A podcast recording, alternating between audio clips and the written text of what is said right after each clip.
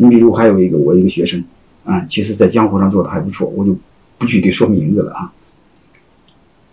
他最早呢是买这家企业的产品，就是那家企业是他的供应商，而且这种供应商你会发现，他是你的供应商，他每年会很巴结你，你要求什么，他基本上都会答应。嗯，特别是你要是他的量很大的时候，超过三十的话，你说你每年让他降价，他就很听你的。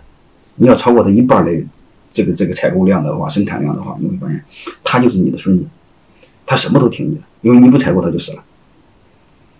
啊，你大家江湖上都知道，你降他十个点的采购额，他今年利润就少一半；你要降到二十，他就利润是零。嗯，所以这个疫情期间，你会发现我们多数企业两个月不开工，其实今年的利润就是零。你要三个月，今年是亏的，四个月就回来。啊，基本上就这样。三个月能死掉百分之七八十，到四个月基本上差不多都死了。嗯，所以你会发现，这个对对对我，如果是他是你的供应商，也可以说你和他是业务关系是非常舒服的。你会发现，你责权利是对等的。你看，我买你的货，你给我钱，是不是这样？责权利非常对等。如果你的品质不能保证，啊，我就不买你的。你看，风险是谁的？风险是你的。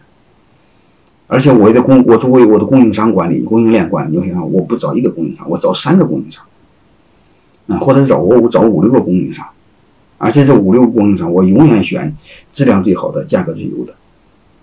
你会发现，对你是没有风险，是不是这样？哎，这个其实是很好的啊。而且你会发现，你要知道生产管理，大家知道从那个哎那个那个微笑曲线，大家都知道，那个生产是利润最薄、成本最大、风险也最大、管理难度还最大一个环节。你真的有本事做两头，一个做研发，一个做营销是最好的。嗯。所以你会发现，你要是供应链做这么个管理，其实是很舒服的。我想苹果，你看它没有生产，它是让富士富士康生产。啊，你要知道苹果利润是很高很高的。啊，所以你会发现，其实这种模式是很好的。但是我的学生又是转不过弯来，你不是脑袋进水了怎么着？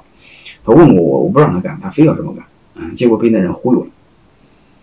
嗯，我的学生在山东，那个伙计在广东。嗯哼。他就忽悠他，他说：“要不你给我投点资吧？嗯，投多少呢？嗯，投百分之四十，投了三千万。嗯，然后那那家企业，你看，等把百分之四十的股份提前变现。其实说白了，他他他一共这家企业开到今天也没花个四千万，因为他有溢价了嘛，对吧？嗯，然后人家提前把投入全拿走了，那剩下再挣全是纯利润，把本儿回去了。然后你投的四千万，所谓的占四十的股份，哦，好像不是，还是占六十股份。” 占六十股份不是事实啊，占六十可能投的还多，投了将近三千万还五千万，投的还多啊，是六十的股份，嗯。但是你发现山东到广东很呃这个这个很远很远，嗯，他又不懂生产，所以你会发现你还用原班人马，嗯，原班人马发言代表什么董事长其实什么都是你的，还是他的，但是无非是总经理的时候，你会发现你就挂名个董事长，那发言代表都没了你变更过来，有个学生也傻，嗯，其实你变更也不管用。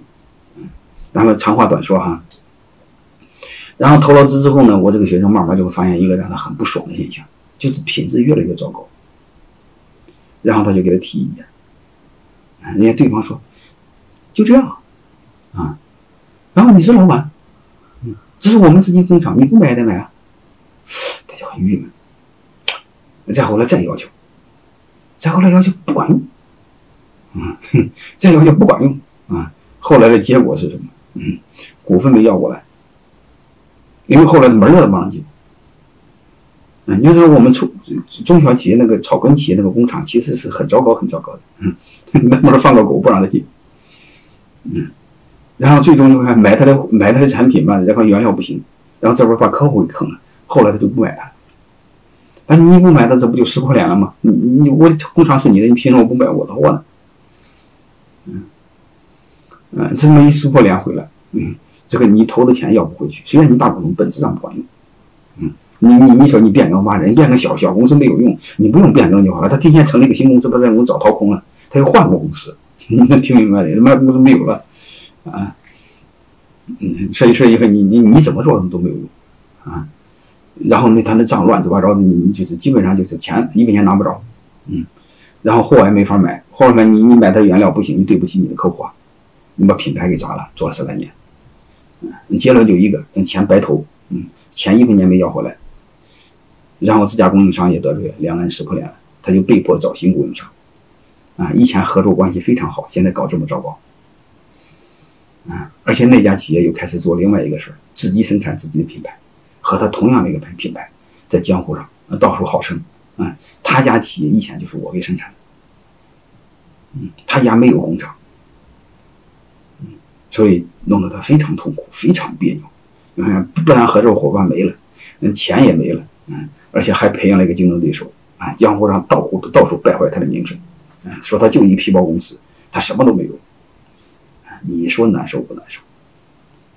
嗯，还有一个，我一个学生在东北成立一个企业，嗯，类似什么软件公司也一样，他控股，你也占小股，嗯，结果发现不听他，结果做了做了不了了之，后来找我找找找我这个这个诉苦，哎。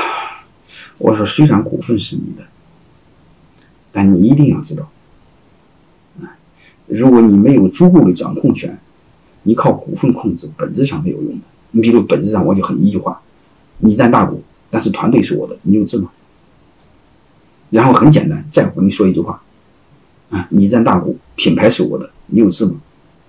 啊，再就是什么都是你的，我再问你一句话：嗯，那强龙不压地头蛇。这个地儿是我的，我不让你进，你有事吗？所以你会发现，我这俩学生啊都是亲学生，嗯嗯，弄得都不了了之，啊，所以他认为用大国就能控制。你会发现，中国的环境要比它不是有时候不是一个纯商业环境，啊，你给人家讲规则，别人不给你讲，或者说你给人家讲规则，别人给你讲规矩，我这就这么个道理，啊，我不认你，你有事吗？